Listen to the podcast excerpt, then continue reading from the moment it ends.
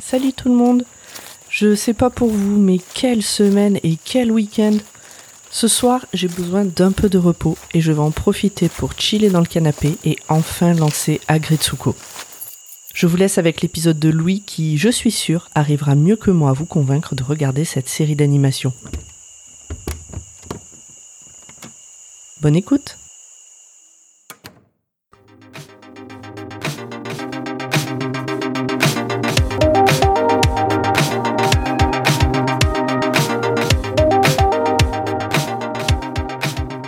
Hello, hello, hello et bienvenue dans Watchlist, le podcast où on découvre des séries, des films ou tout un tas de choses à voir sur des plateformes de streaming légales.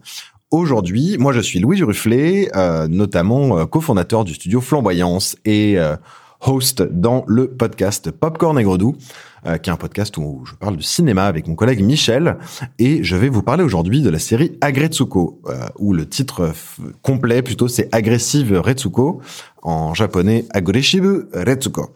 C'est une série sur une mascotte de Sanrio. Sanrio, c'est ceux qui ont créé Hello Kitty, euh, qui est une licence monumentale qui génère un fric de fou furieux. Euh, et c'est voilà, c'est Sanrio, ils font beaucoup de mascottes un peu mignonnes et tout ça. On y suit les aventures de Retsuko, qui est une jeune pandarou comptable dans une grande entreprise japonaise.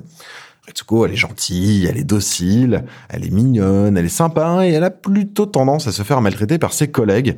Et donc le soir, pour se détendre, elle va dans des karaokés et elle chante du death metal, laissant sortir tout son côté agressif.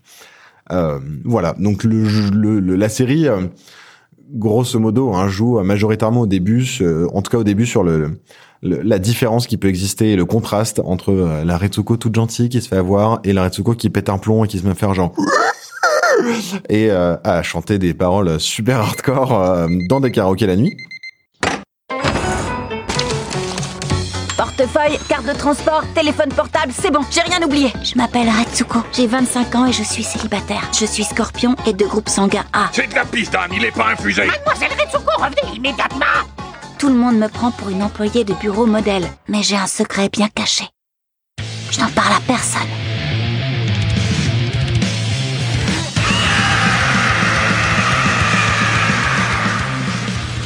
Moi, c'est une série que j'ai découvert pendant le confinement. Et c'est une série qui m'a fait du bien.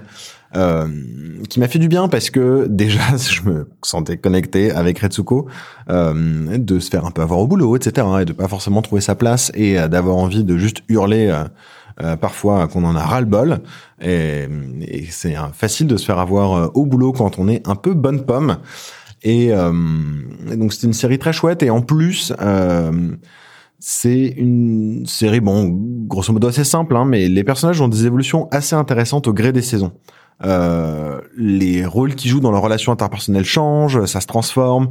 Il y a des ennemis qui deviennent des alliés, il y a des amis qui s'éloignent. Voilà, on passe comme ça sur les questionnements sur l'amour, sur le travail, sur les hobbies, sur la vie de bureau, les relations avec les parents, etc., etc.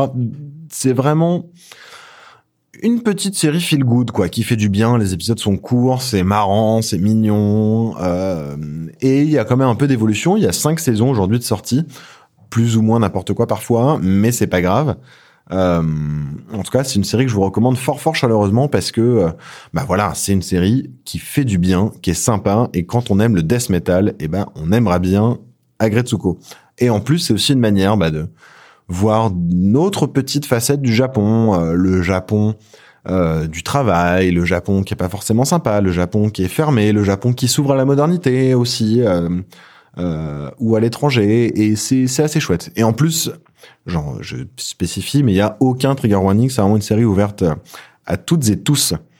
Euh, où est-ce qu'on peut la voir? C'est une série qui est visible sur Netflix partout dans le monde et euh, avec Netflix et sur Netflix avec publicité dans les pays où c'est disponible parce que c'est une série produite par Netflix.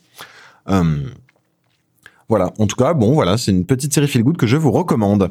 On arrive maintenant à la fin de cet épisode. Watchlist est un podcast du label Podcut. Le label contient d'autres podcasts, notamment La Réponse D, Le Roi Steven ou Dr. Watt.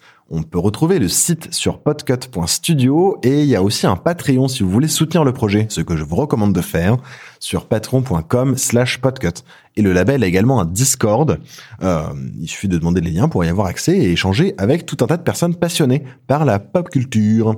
Les liens sont de toute façon dans la description de cet épisode. Et bah, c'est terminé et à bientôt pour d'autres épisodes.